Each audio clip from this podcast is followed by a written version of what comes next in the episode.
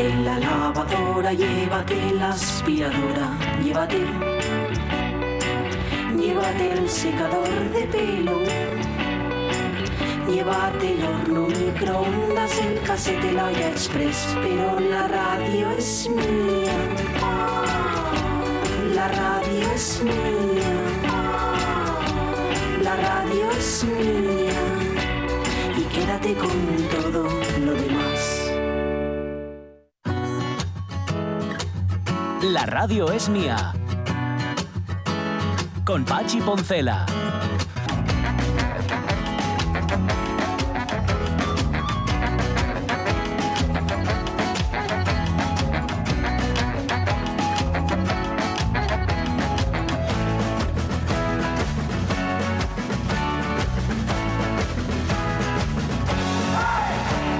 Las 12 y 17 minutos de la mañana, parece ser que esta expresión existe, la de ser un NPC.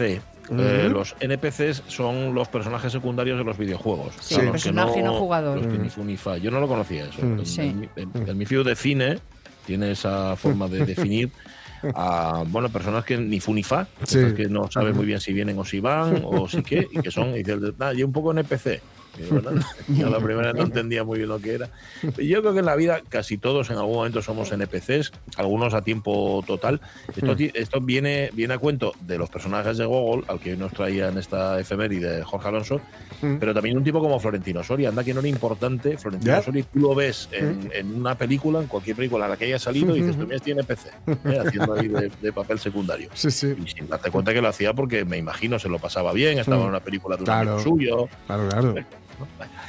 En fin, em, ¿qué vamos a contaros en esta hora de la radio mía? Hombre, protagonista, protagonista de, de la historia, pues sí, la verdad es que sí. Ya sabéis que en modernos otros tiempos, no obstante, son protagonistas que en su momento lo fueron, Sí.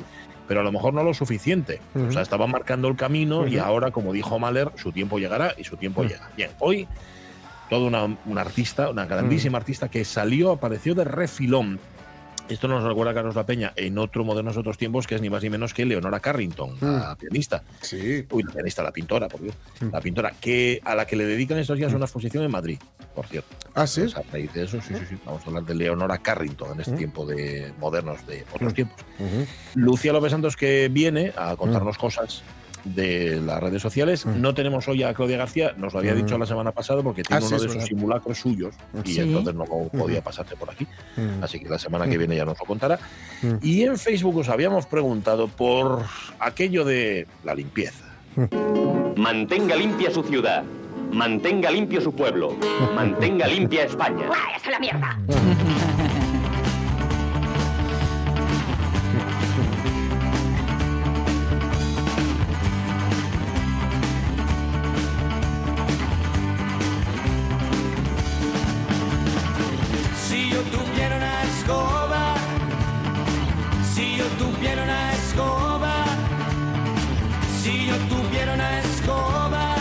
Que se me queda, a mí se me queda mal cuerpo, no tanto porque yo tenga la manía de la limpieza, que no la tengo, sino porque cuando estoy limpiando soy muy eh, exhaustivo. O sea, eh, a mí me satisface mucho cuando yo paso la aspiradora detrás del sofá Mm. Y el, el- lo que viene a ser el mango de la aspiradora se queda lleno de pelusones.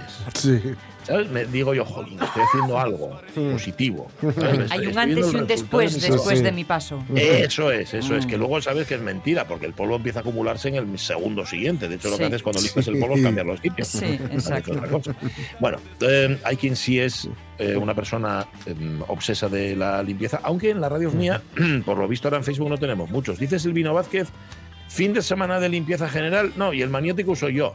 No, no hicimos limpieza general el fin de semana, sino que aprovechamos el fin de semana, bueno, para limpiar un poco. Para hacer algún extra. Eso. Dice María Muñiz que ya no se pasó el fin de limpiando, no es una maniática. Además, dice, con las obras de la pinche autopista, al poco de limpiar todo vuelve a estar lleno de polvo. Es una Ya. buena excusa, María Muñiz, sí, señor.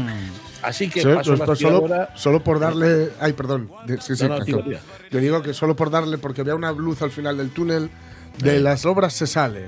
Sí, del, musel, sí. del musel al lado de casa, no. Eso es verdad, eso es verdad. Sí, señor. Tienes razón. Lo que pasa es que cuando se le acabe la hora de la autopista ya va a tener que pasar más veces la aspiradora, ya Sí. no va a tener excusa con lo de que hay, con esto, tal. vez. Tú eres como lo Bueno, del ripio aquel, del sabio que camina y tiene otro Eso, sabio sí, detrás, sí, ¿no? tú, eso. Eso. Bueno, Eh, remato María Sun. La aspiradora sí la pasa, pero no se mata mucho. La vida allí es muy corta para estar metida en casa Claro. en mano. Tienes toda la Sí, sí, sí. Pues sí, señor. Hombre. Y esa idea es la que tiene también Esther Sí. que dice la casa es recogida y limpia, pero la vida es muy, muy corta para perder ocasiones de disfrutar un poco después del trabajo, para estar en familia o con los amigos, antes que tener que estar eh, en casa limpiando. ¿eh? Así limpiaba, así, así, que yo la vi. Sí, vez, sí.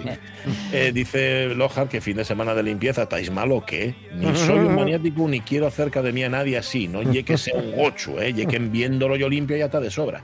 Ya, ya, ya. Viéndolo tú sí, claro, sí, pero tiene que coincidir las visiones de quien está Claro. en casa. Tú lo ves limpio, pero igual la otra persona no lo ve tan limpio. ¿eh? Y ahí lo dejo, no voy a entrar, no me pidáis que entre.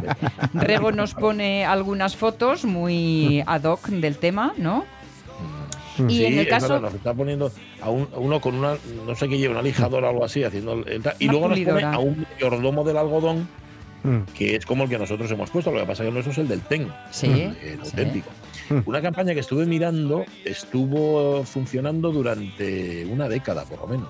Y que Es que anda, me parece buenísimo el eslogan, ¿no? El algodón no engaña. Y que se ha convertido Sí. eh, la prueba del algodón, Sí, sí, sí, vamos. La prueba del algodón. Es un clásico para todos. Dice Bedmove, pásome la vida limpiando de todo, pisos, bares, obras grandes y pequeñas, comunidades, garajes, patios, casas, fachadas, naves industriales, cristales, etcétera. Así que cuando arribo a casa tenemos hasta prohibido hablar del trabajo. Los fines limpio en mi casa lo justo para no morir. Eso sí, tengo la pelea del orden. Cada cosa, Mm. su lugar. A lo maricondo andas de tener tres hijos. Todo lo que no te haga feliz o no tenga un sitio, fuera de casa. Objetivo no conseguido, por cierto. Los fines son para folgar, los que puedo. Buen Dios, qué Pues completo, ¿eh? Tienes la razón, respuesta. tienes razón, Beth, claro que sí. Más. Me encanta, me encanta, me encanta el cuadro que nos pone Rego, el de Calibot, que, que, Al que- Cailebot, sí señor, los acuchilladores. los acuchilladores, exacto, que tengo como imán en mi nevera, que me traje del sé, porque es que es uno de mis preferidos, Rego. Apúntate una dieta ahí. Que dice Rego, a cuchillo pulo y doy esplendor. Primero a Hamilton y luego a Sainz. Rego también, sí, señor. Velo García, maniático no tanto, pero sí me gusta el orden y la limpieza, desde luego, y procuro llevarlos a la práctica. Para Marce Gijón, de joven limpiaba bastante, sin llegar a ser maniática, pero limpiaba mucho más que ahora, que ya me tomo la vida con más calma. Aunque las casas de Prau dan bastante que limpiar si se quiere, ¿eh? Sí. Claro. Oye, me- eh, Marce nos escribe, estoy segurísimo, desde el teclado de su móvil, porque le pone Dan con mayúscula. Dan como si fuera. Es que a mí me hacen igual. El mío cuando escribo un ¿Ah, WhatsApp, sí? y- sí, sí, me pone Dan como si fuera un señor. O sea, Ah, del verbo dar claro. para, para la Sí, máquina sí. es un señor. Vale. Teniente Natalie Dan. Castañón, eh, ni lo es ni lo fui, maniática de la limpieza, limpio para estar a gusto en casa. Roberto Cañal, el fin de día para cargar files y quemar sofá. Más con esticutu que escaraballa la pellella y lo que está en baixo de la pellella. Si lo lleves al di y limpiar sobre limpio, masa fallaizo o no. Lo que me revienta y limpiar los azulejos de la cocina, porque en vida de mi más siempre me tocaba y tengo yo alergia. Oyisti, para que lo Mm. sepan. Nada, nada. Si nos toca alguna vez vivir juntos, Roberto, y es lo que no te vas, y es lo que no vas. Venga más. Pues, por ejemplo, Pepita Pérez, mamá, la mi fía dice que soy mamá valleta. Dice, hombre, obsesión no tengo, pero no me gusta. Odio verla con suciedad y puerca y desorden caótico. ¿eh? O sea que.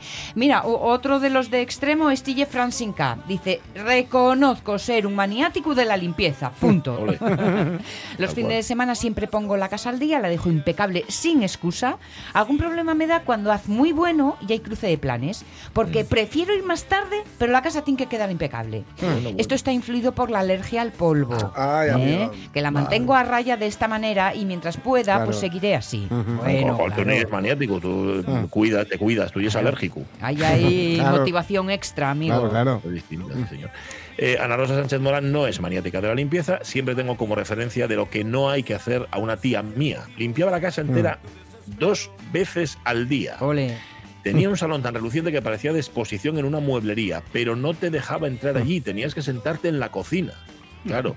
¿Os acordáis de la madre de Miguelito?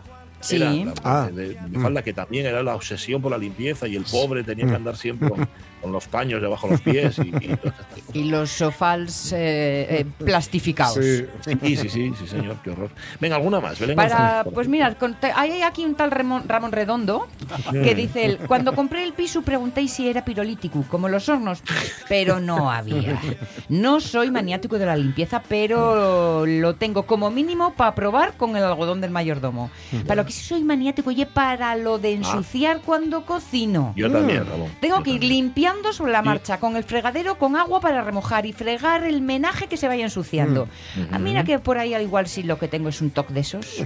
No lo sé, Ramón. Estás ahí todavía, ¿no, Ramón? Está aquí, está aquí, está aquí, sí, sí. no me pa- a mí me parece que es ir eh, eso, limpiando según friegas, porque si luego lo que se te acumula ahí Sí. es una barbaridad. Yo no concibo ir picando, picando sobre otras cosas que. No, No. no. Yo voy limpiando.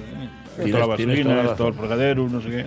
Sí, sí, sí, sí. Y luego además, yo incluso, incluso si hay mucho traste, traste, o sea, mucho pote y mucha sartén y mucha, y mucho colador, voy secando y guardando. Sí. sí, sí. Si por ejemplo Sí, se está sí. haciendo algo o tal, aproveches, seques y guardes y dejas li- limpio, dejes libre, digamos, el recurso. Sí, sí, Me sí, sí. convierte en vuestra pinche ideal, porque cocinar, mm, nada. No, ¿eh? Pero pico, parto, limpio, lavo, ¿eh? Vale, sí, sí, y hasta que te que pongo vinito. Depende del tamaño de la cocina, ¿eh? Ya, También. En, mi- ya. en mi cocina dos, mal. Yo lo llevo muy mal.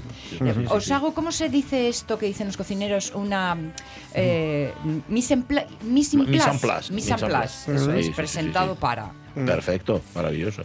Bueno, Ramón Redondo nos dice, por cierto, eh, hoy días de cine clásico Johnny Guitar, pero bueno, como es otro Oh, canal, sí. no decimos nada. Qué buena. Monte Pérez López, limpia, fija y de esplendor, pero sin pasarse. Manía a la, a la lámpara de cristalitos que mi madre me ordenaba limpiar cada poco. Mira, estoy como los azulejos del otro. Siempre cantando o escuchando la radio durante estas tareas. Yo mucha música. escucho. Sí, señor. Sí, señor.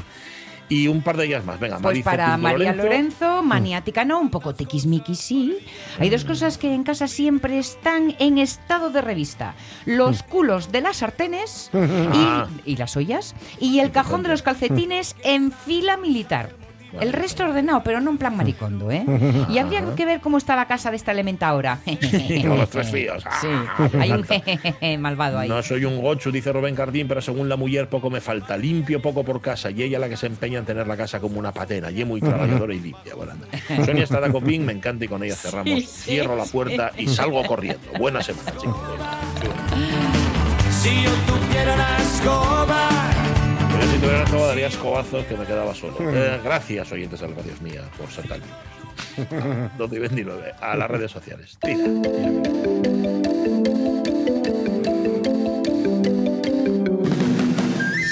Pues tres no tiene, pero seguramente el tener una FIA a Lucía López Santos le ha cambiado sus hábitos eh, higiénicos domésticos. Lucía, ¿cómo estás? Buenos días. Muy bien, buenos días. Buenos días. Eh, ¿Con la tu FIA que está todo más limpio o todo más gocho en casa? Pues depende del día. ¿eh? Ya. Hay días vale. que dices, "Vale, vamos a... Mira, no, lo que sí, por ejemplo, cambia es el volumen de lavadora. Es de Ah. usas más y bendita secadora porque, bueno, si no, locura tremenda. Ayer, eh, el viernes, día de catástrofes total, el último momento del día, vamos al parque, un charco lleno de barro, el único charco que hay Catacroc. Pues allí va, de- pero además en plancha, ¿eh? Mira, playeros, leotardos, bueno, bueno, bueno. Bien, bueno. muy bien, señor. Claro, no te digo yo que Balmas tener gochos. Bueno, vamos a dejarlo. Em, ¿Qué traes hoy? Eh, pues mira, la semana pasada me preguntabais que qué me parecía el tema del TikTok, ¿no? Que lo Sí. prohibieran Sí, sí. y demás. Sí. Entonces dije, va, es que les he contestado como me parece muy mal. Y me pareció como una respuesta un poco pobre. O sea, nosotros también. Entonces, bueno, eh, hoy vamos a hablar un poco de todo esto, ¿no? Pero es que antes de juzgar y de criticar todo el tema del TikTok, eh, vamos a ver un poco eh, la situación, ¿vale? Porque voy a llegar a una conclusión y vais a decir, eh, por eso le parecía tan mal y fue tan, pero bueno, hay más detrás, ¿vale? En primer lugar, pues bueno, estamos en un mundo, en un... Lo siento si dice el afilador, pero es que parece que hoy me lleva persiguiendo todo el día. Eh, eh, Sí, no sé si lo oís, pero es que a mí me No, tiene ya... No, no, no. De momento está de fondo, no llega. El afilador, máquina, el afilador. Yo pensé que ya había dejado de existir, pero no. ahora No, en el existe, coche, en existe. vez de Ya sí. motorizados Sí, ahora. se han renovado, se han sí, sí, renovado. Bueno, razona tu respuesta, Lucia López Santos, por favor. En primer lugar, estamos en un mundo que está hiperconectado, ¿vale? O sea, ya no las noticias, ya no compramos un periódico todos los días para estar informados, ni nos sentamos a las nueve de la noche en el telediario. Entramos en Internet y son las redes sociales quienes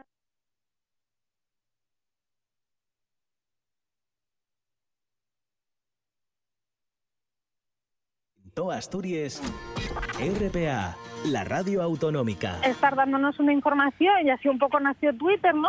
De toma una foto y lo que está pasando en este momento. También es verdad Vamos, que- vamos a dejarlo en que tienes más información y entonces tú ya ahí, si Sí, quieres, te haces tu propia sí. valoración. Eso. Bueno, vale, sí, tienes información de todos los colores. Más vale. opciones. Más opciones, sí.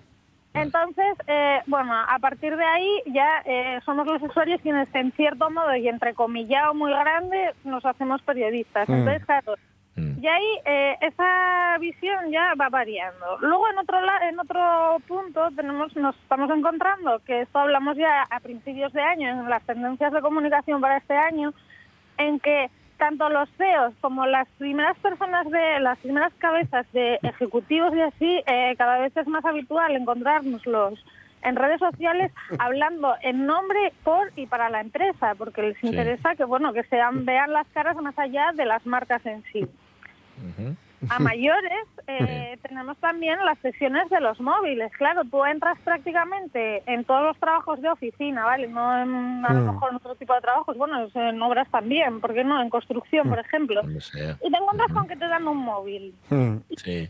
Que ahí es donde empiezan eh, el mayor número de problemas. Ese móvil eh, no te dan pautas en ningún momento. Ujú. Te dicen, uh, no entres en páginas porno. Y dices, vale.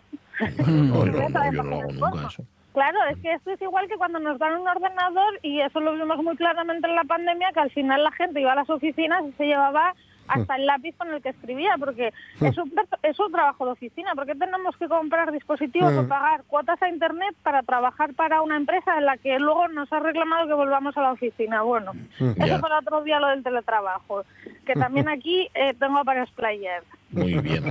Uy, uy, uy, qué ánimo mañanero, madre mía. Venga, No, tira, pero tira. es que es verdad, es que el teletrabajo estuvo muy guay durante la pandemia, pero es que ahora parece que volvemos a sistemas mucho más Ya. A calentar el culo, a calentar el culo en la oficina. Sí, sí. Entonces, bueno, que yo no me quejo, ¿eh? que yo ya sabéis que llevo 10 años trabajando en casa, pero bueno, en fin. Eh, bueno, al final nos damos cuenta de que esos teléfonos de empresa son teléfonos de empresa y que en esos teléfonos de empresa que no son personales, nadie nos dice, si tienes un accidente laboral, ¿cuál es el contacto de emergencia, por ejemplo? Ese AA Ujú. de papá o ese AA pareja Sí. que Sí. tengo como primer contacto si me pasa algo. Si estoy trabajando y se supone que solo puedo utilizar mi trabajo de empresa, mi teléfono de empresa, ¿por qué no tengo esos contactos añadidos? ¿O qué voy a añadir? ¿A los contactos personales? Claro. Eh, ahí añadimos el WhatsApp, ¿no? Entonces, eh, esas, esas conversaciones que tenemos en WhatsApp, ¿hasta qué punto podemos utilizarlas para avisar a, a nuestro pariente o nuestra parienta que nos vamos, que salimos del trabajo? O que hemos tenido un accidente laboral y que estamos yendo al médico. Si no, se supone que no tenemos el móvil personal encima. Luego, eh, mucha gente también aprovecha y dice, va, como me han dado un teléfono en la empresa, pues quito el mío personal y por tanto no voy a tener que pagar una cuota de internet y de servicios. Ya. Pero no. Entonces, antes de prohibir utilizar el acceso, porque claro, estamos hablando de que se ha prohibido el acceso a TikTok, pero no solo en los móviles de trabajo, sino en los móviles personales también. Sí, sí. Es que era por razones de seguridad y de que TikTok era una plataforma especialmente fácil de entrar por todas partes eh, de las que tú guardas en tus dispositivos. Especialmente invasiva. Fue lo que yo leí, ¿eh? Claro, esa es como digamos la información visible, pero es que aquí detrás hay un iceberg. Mm. Y ese iceberg va un poco más encaminado a TikTok, que es de propiedad china. China declara y dice, ah, mira, es que vamos a proponer un plan de paz para, Ucra- para la guerra de Ucrania. Y entonces dicen los países occidentales, uy, Mm. a ver si ahora TikTok va a ser un Mm. motivo que tengamos que prohibir en todos los países, claro, porque si tú te metes en cosas que no te vienen porque perteneces a una red social, a, a un país donde están proponiendo este sistema, que esto no es conspiración, ¿vale? Es que es, que es demasiado coincidente en plazos y en tiempo, y, y es decir, y de repente, porque sí, en la comisión esta que hicieron la OTAN el año pasado en Madrid, Mm. se empezó a comentar que bueno que había que empezar a tener restricción de ciertas redes sociales en los teléfonos de los funcionarios públicos o de los empleados públicos. Mm. Eh, pero no solamente por TikTok, sino por cualquier otra red social en la que combinemos, sobre todo porque eso, porque los teléfonos de empresa y los personales, hay un poco la línea en la que se ha perdido, ¿vale? Y que no y que la pierda yo, que es un teléfono de un autónomo, pues bueno. Pero la pierda un empleado público, pues de la marinera. Y que se, de repente veamos, no, es que como hay problemas en las redes sociales, que son las que filtran la información, vamos a comprarle iPhone a todos los usuarios del gobierno. Mm. Bueno, ¿hasta qué Cosa que van a hacer. exacto, Un millón doscientos mil euros va a costar. Eh, Claro. Vamos a ver, o sea, ¿es más seguro un iPhone o es más segura el cómo utilizas un teléfono? Es que esto es lo Claro. de siempre, ¿no? Eh, aquí hay que aprender a lo mejor a Hmm. utilizar las tecnologías. Hombre, eso es cierto, pero si tienes una opción más segura que otra, a ver, mm, no, no cabe duda. Sí, que sí, que sí, que sí, pero ¿realmente a todos nos hace falta un iPhone? De acuerdo. Claro. Vale, o sea, esa es la, esa es la reflexión que yo Mm. hago. Realmente es más seguro, sí.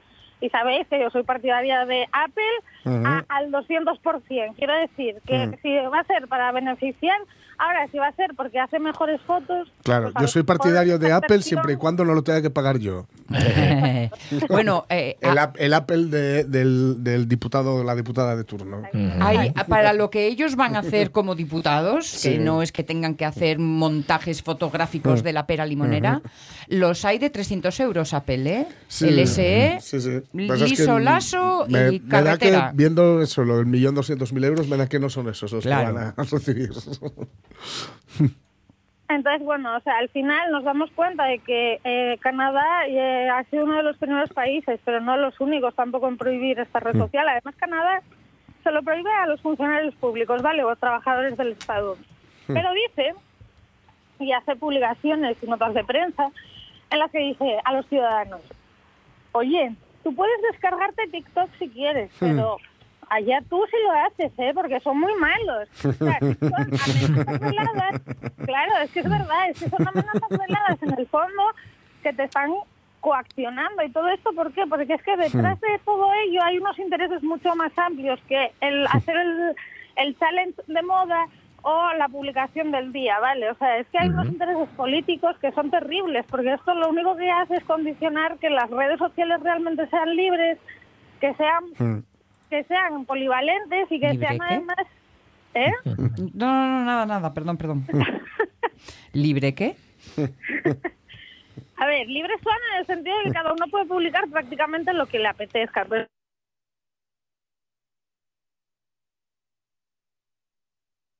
Y esto al final, si nos están prohibiendo qué es lo que podemos descargarnos en nuestros teléfonos, ¿cuál es el objetivo final de todo ello? ¿Que publiquemos o estar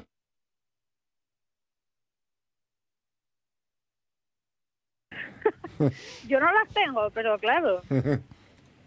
Eh, esto es lo de siempre. ¿Quién es el bueno y quién es el malo? Pues Mm. ni los buenos son tan buenos ni los malos son tan malos. Claro. Entonces, ¿hasta qué punto puedo prohibir a un trabajador del Estado que haga con su vida pri- privada lo que le Mm. apetezca? Mm.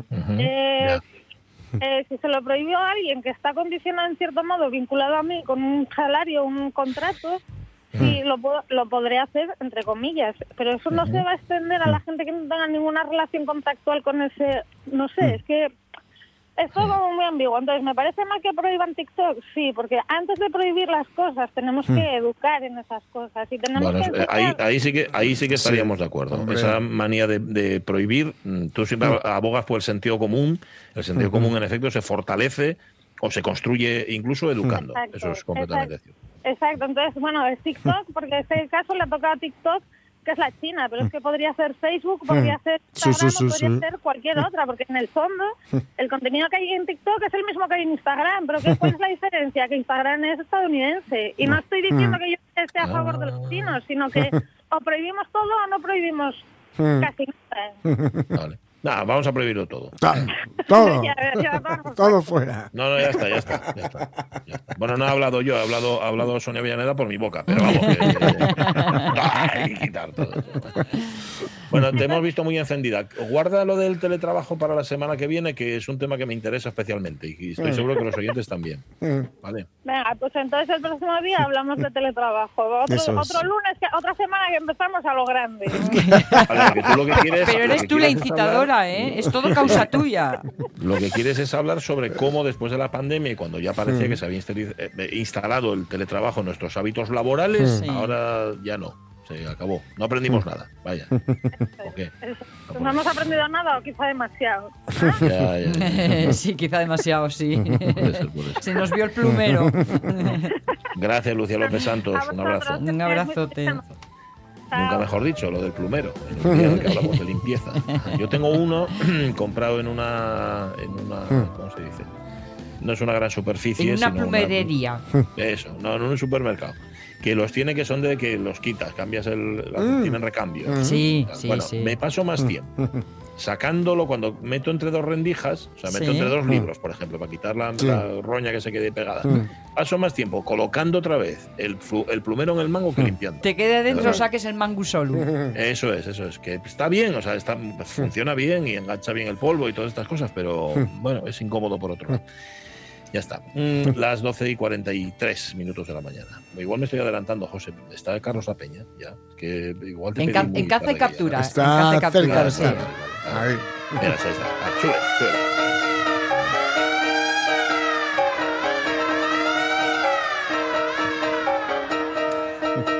Tiempos de modernos, de otros tiempos, 12 y 43 minutos de la mañana. Carlos La Peña, ¿cómo estás? Muy buenos días. Muy buenos días. Pues aquí Buenas. estamos perfectamente, tan ricamente. estupendo, pues un gusto. Bueno, es el primer episodio de Modernos Otros Tiempos del mes de marzo y también el primer episodio de una nueva serie que tiene toda la pinta de que nos va a ocupar lo que resta de mes. Bueno, y a lo mejor hasta parte del mes siguiente, porque la vida de nuestra moderna de hoy, de la artista anglo-mexicana Leonora Carrington, Ozu, eso da para mucho. De hecho, la parte más recorrosa de la audiencia la recordará como adláter imprescindible en la historia de otras dos modernas, sus dos grandes amigas, sus compañeras de vida en el exilio mexicano tras la Guerra Mundial. A saber, la fotógrafa Katy Horna, de la que ya hablamos aquí, y la pintora, y la pintora Remedios Varo. De hecho, Carlos, hoy empiezas a terminar de cumplir con la amenaza que hiciste en el último episodio de Modernos dedicado a Katy Horna, en el que prometiste dedicar serie a Remedios Varo y a Leonora Carrington, ¿verdad? Pues sí, vamos a intentarlo, Sí. ¿no? Porque además es que son tres artistas que están muy unidas. Primero, antes que nada, pues por la amistad. Las tres fueron muy amigas. Era una familia de afinidades, como dice la hija de Katy. Eh, vivían muy cerca, en Ciudad de México, en la colonia Roma, las tres. Katy Horna vivía en la calle Chihuahua, Remedios Varo en Álvaro Obregón y Leonora Carrington en la calle de Tabasco. Compartieron fiestas, juegos y complicidades, pero también una peripecia vital similar. Las tres nacieron con apenas 10 años de diferencia en Europa, en familias acomodadas y a principios del siglo XX. Las tres se rebelaron contra el papel que la sociedad de su época las reservaba como mujeres. Las tres se encontraron a sí mismas en sus sueños, en sus fantasías y, como no, esto lo volcaron en su arte. Y además las tres formaron parte de movimientos vanguardistas y en ellos las tres se negaron a aceptar que sus compañeros las ningunearan, que las trataran como musas y o como amantes. eh, o- y además las tres, Remedio, Katy y Leonora, se reivindicaron como mujeres, como artistas y como intelectuales.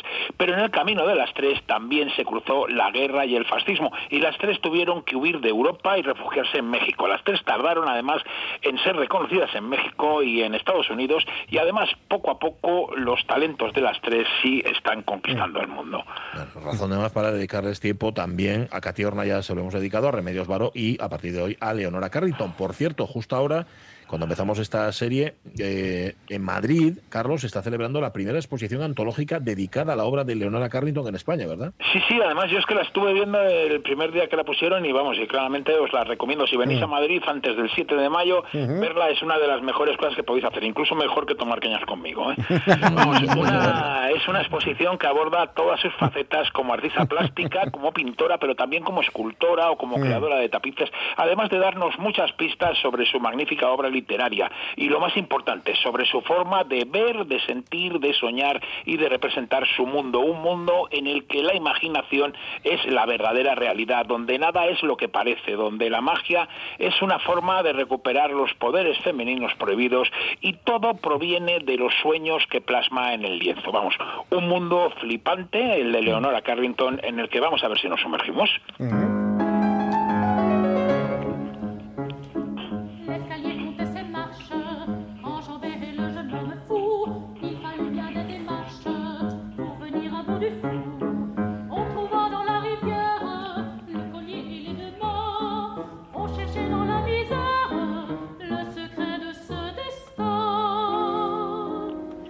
Esto es Java o Java, el primero de los tres golpes o trois flonflon del compositor, musicólogo y director de orquesta belga André Sugy. Sugy, que había nacido en Bélgica en 1899 y se murió en París en 1970, formó parte de un grupo surrealista belga llamado Correspondance, un grupo que giraba en torno al poeta y teórico surrealista Paul Nouillet. Eh, la música de Sugy nos va a acompañar en este primer episodio protagonizado por Leonora Carrington, de cuyos primeros pasos, Carlos, intuyo, nos vas a hablar a continuación.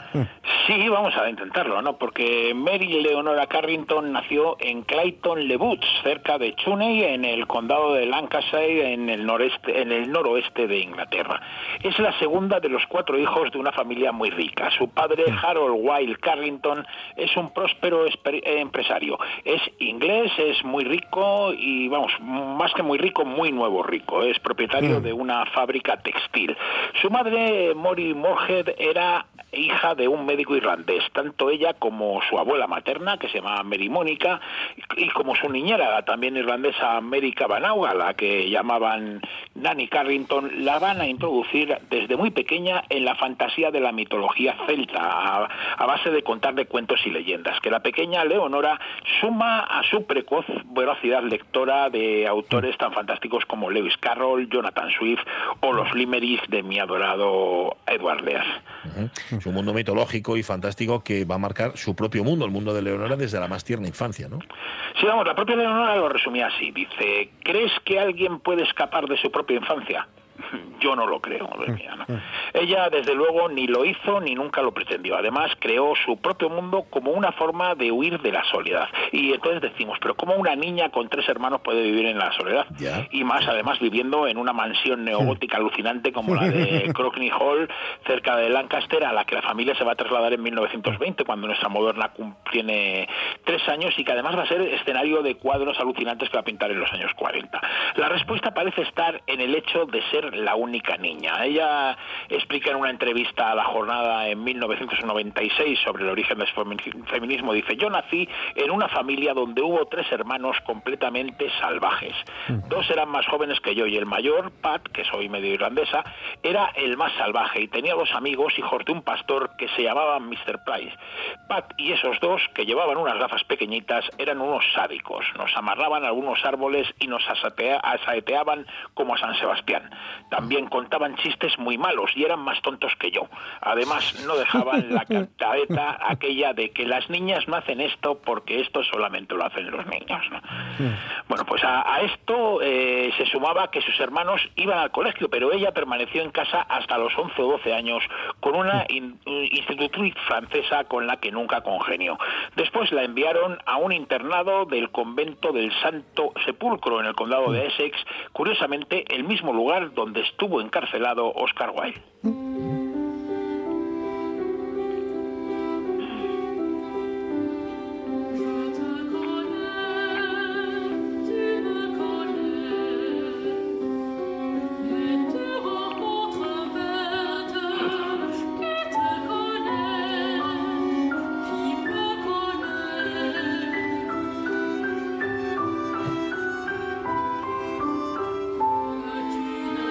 Como es habitual en modernas o modernos otros tiempos, hay un 2 por 1 o un 3 por 1 Estamos descubriendo, empezando a descubrir a Leonora Carrington, pero también descubrimos la música de André Sugy. Este es otro de los tres golpes, el último, titulado Je te connais, te conozco.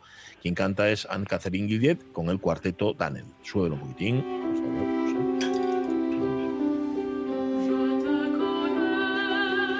Andrés Sugui estudió en el Conservatorio de Bruselas. Primero sus composiciones estaban muy influidas por la obra de Debussy, como no, pero en el año 1923, amigo, fue un concierto pro arte en el que descubrió la música de Stravinsky y de Eric Satie y a partir de ese momento su modelo cambió. Quien no asumió, Carlos, el modelo del internado fue Leonora Carrington, ¿no? Vamos, de hecho la, la expulsaron. Según ella, la expulsaron por no colaborar, porque ella dice que tenía una especie de alergia a la colaboración. Eh, parece que la madre superiora envió una carta a sus padres en la que decía que la niña no era capaz de estudiar ni de jugar, por lo que se la devolvían. Vamos, esta no fue su única expulsión, también la echaron del siguiente internado católico al que la enviaron. ¿no? Claramente Leonora no entraba dentro del modelo previsto para las jóvenes de alta sociedad de prepararse para el mercado del matrimonio. Curiosamente, eso sí, fantaseaba pues, con meterse a monja o con ser santa, ¿no? Pero vamos, ella había construido su propio mundo con sus duendes, sus gigantes y sus fantasmas, como el que sabía que vivía en la torre de Crookie Hall, un mundo que a otros les parecería irreal, pero que era el suyo. Y claro, los padres, ¿qué solución encuentran? Bueno, pues esa solución también va a ser crucial para el futuro universo de Leonora Carrington, que es mandarla a una escuela de buenos modales en Florencia. Si vamos en concreto a la Escuela de Buenos Modales para Jóvenes Aristócratas de Miss Penrose, en Madre, Florencia. iba sin nombre, ¿eh? Sí, sí, en la- que estaba en la Piazzale de Donatello, ¿no? Es en 1962 y nuestra moderna tiene 15 años. Hay que tener en cuenta que su padre, Harold Carrington, era un nuevo rico con aspiraciones de entrar en la nobleza y el único camino que era capaz de ver para lograr su objetivo era que su única hija hiciera un buen matrimonio. Pero lo que se encontró nuestra moderna en Florencia no fueron los buenos modales ni la necesaria reconversión para encontrar marido, sino lo que encontró fue la galería de Uffizi, la de la Academia, el Palacio Strozzi y sobre todo la pintura italiana del Renacimiento, autores como Sasaeta, como Antonio Pisanello, Paulo Uccello, entre otros. Pintores que además que también aunque ella no lo sabía, eh, adoraban los surrealistas, a quien ella todavía no, no conocía, pero bueno, pero que tendrá que ver con la historia de después, ¿no? Una pintura renacentista que asumirá casi sin darse cuenta y que sumará a su imaginario, aunque no aflorará en su obra todavía. Habrá que esperar una década hasta que cuando llegue a México. Paradójicamente, en una suerte de bilocación, lo que pinta Leonora Carrington en Florencia no tiene influencias italianas, sino que están basadas en sus lecturas infantiles. Lo más destacado del periodo es una serie de acuarelas tituladas Hermanas de la Luna, en la que dibuja a las heroínas que emergen de su nutrida biblioteca infantil. Unas acuarelas que su madre va a conservar para, para ilustrar las mismas historias fantásticas que había contado a su hija, que las va a contar también a su nieta Ellen.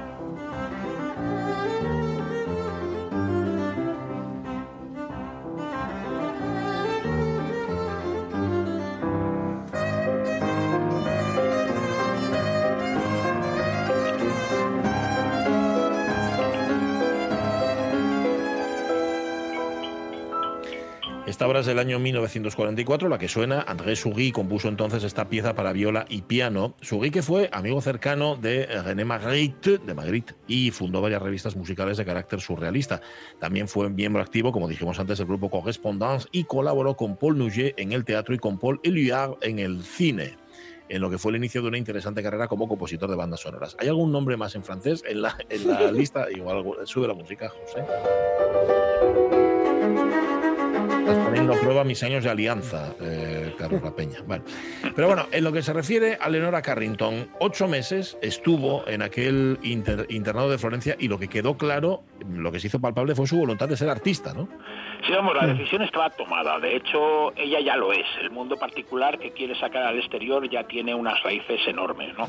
Ahora lo que se trata es de aprender cómo hacerlo, ¿no? Es algo que saca de sus casillas a su padre, que tiene muy claro lo que quiere de ella. Entonces, lo que hace es mandarla a su siguiente destino, a París, a donde la mandan en 1963 a una Finishing School, una escuela privada de modales, una vez más, para señoritas. Y como podéis imaginar, pues también es expulsada allí. Pero en París va a frecuentar pues el Louvre y se va adem- además a someter a un duro entrenamiento en el dibujo realista.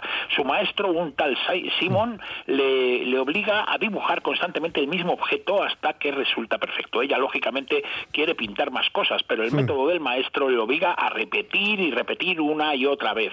Puede estar todo un mes dibujando la misma manzana. Fruto de ello, logrará una técnica fabulosa y además unas manzanas que están para comérselas. ¿no? Pero como, como ella misma decía, ponerse a pintar sin saber dibujar es como tirarse al mar sin saber nadar.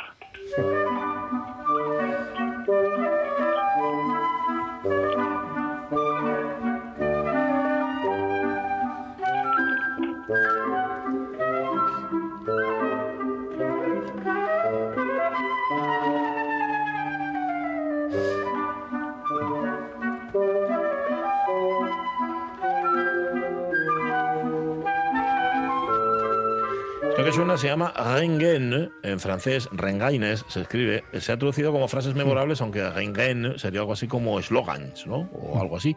Esto es una obra de André Sugui del año 1937, es una suite de danzas, un género barroco que gustó mucho a las vanguardias históricas del siglo XX. La escribió Sugui para Quinteto de Viento, estamos escuchando el vals, el galop y la polka. ¿Eh? En el año 37, ese año, Sugui era nombrado director de la radio belga, un puesto que va a ocupar durante toda la guerra y hasta 1946. Andrés Sugui murió en París en el año 1970. Bueno, suponemos que algún vals escuchó nuestra moderna Leonora Carrington cuando, el 29 de marzo de 1935, fue presentada ante la corte del rey Jorge V e iniciada ante la alta sociedad. Eran las cosas del padre, que, muy corto de miras como era, seguía R que R con su historia de casar a su hija, por muy rarita que le hubiera salido con algún aristócrata. Esta experiencia de debutar en la alta sociedad la relataría en un cuento fabuloso, en la debutante, que pocos años más tarde va a aparecer en la antología del humor negro de André Breton. En el cuento, la Le- Leonora, agobiada porque no quiere ir a su presentación en sociedad, se cambia por una hiena. Para no ser reconocida, la hiena necesita un rostro humano y entre las dos deciden quitárselo a la criada a la que la hiena se come. Una vez con cara humana, la hiena acude a la recepción en vez de Leonora, pero es descubierta por su pestilente hedor. Vamos. Es uno de los primeros relatos publicados por nuestra moderna, que ya lo hemos dicho, será no solo una gran pintora, sino también una escritora excepcional. Pero bueno, pese al original del relato, bueno, dije pese precisamente por eso, igual y pese a la fortuna familiar, ni Leonora ni su padre reciben propuesta de boda alguna. Sí, vamos, y menos mal, porque si pusiera el padre como se hubiera puesto, pues, pues puedes estar seguro de que se habría negado, vamos. Ella está en otra película, en la de ser artista, y para seguir su formación se instala en Londres, donde se inscribe en la Chelsea School of Art. Pero apenas unas semanas después la deja para apuntarse en la academia que en mayo de 1936 abre en Londres Amadeus Enfant. ¿Has visto? Me he dejado yo un nombre francés para que me. Amadeus Enfant, este era un pintor cubista francés y que, que es el que junto a Le Corbusier fue uno de los pioneros del purismo vanguardista. Un mes después, en junio, se producirá un encuentro crucial para su carrera que ya contaremos la semana que viene. Leonora Carrington acude a la primera exposición surrealista que se celebra en Gran Bretaña. Su madre le regala el libro Surrealism, que estaba editado a modo de catálogo de la exposición, y nuestra moderna descubre que no está tan sola, que algunos de los cuadros que ve viven en un mundo de sueños fascinantes que bien podría parecerse al suyo, especialmente uno, un cuadro que se llama Dos niños son amenazados por un ruiseñor, del alemán Max Ernst, que tendrá un papel importante este Max Ernst en el próximo capítulo y será quien introduzca a Leonora Carrington en el grupo surrealista de París. Pero eso, si os parece, pues lo dejamos para el lunes que viene.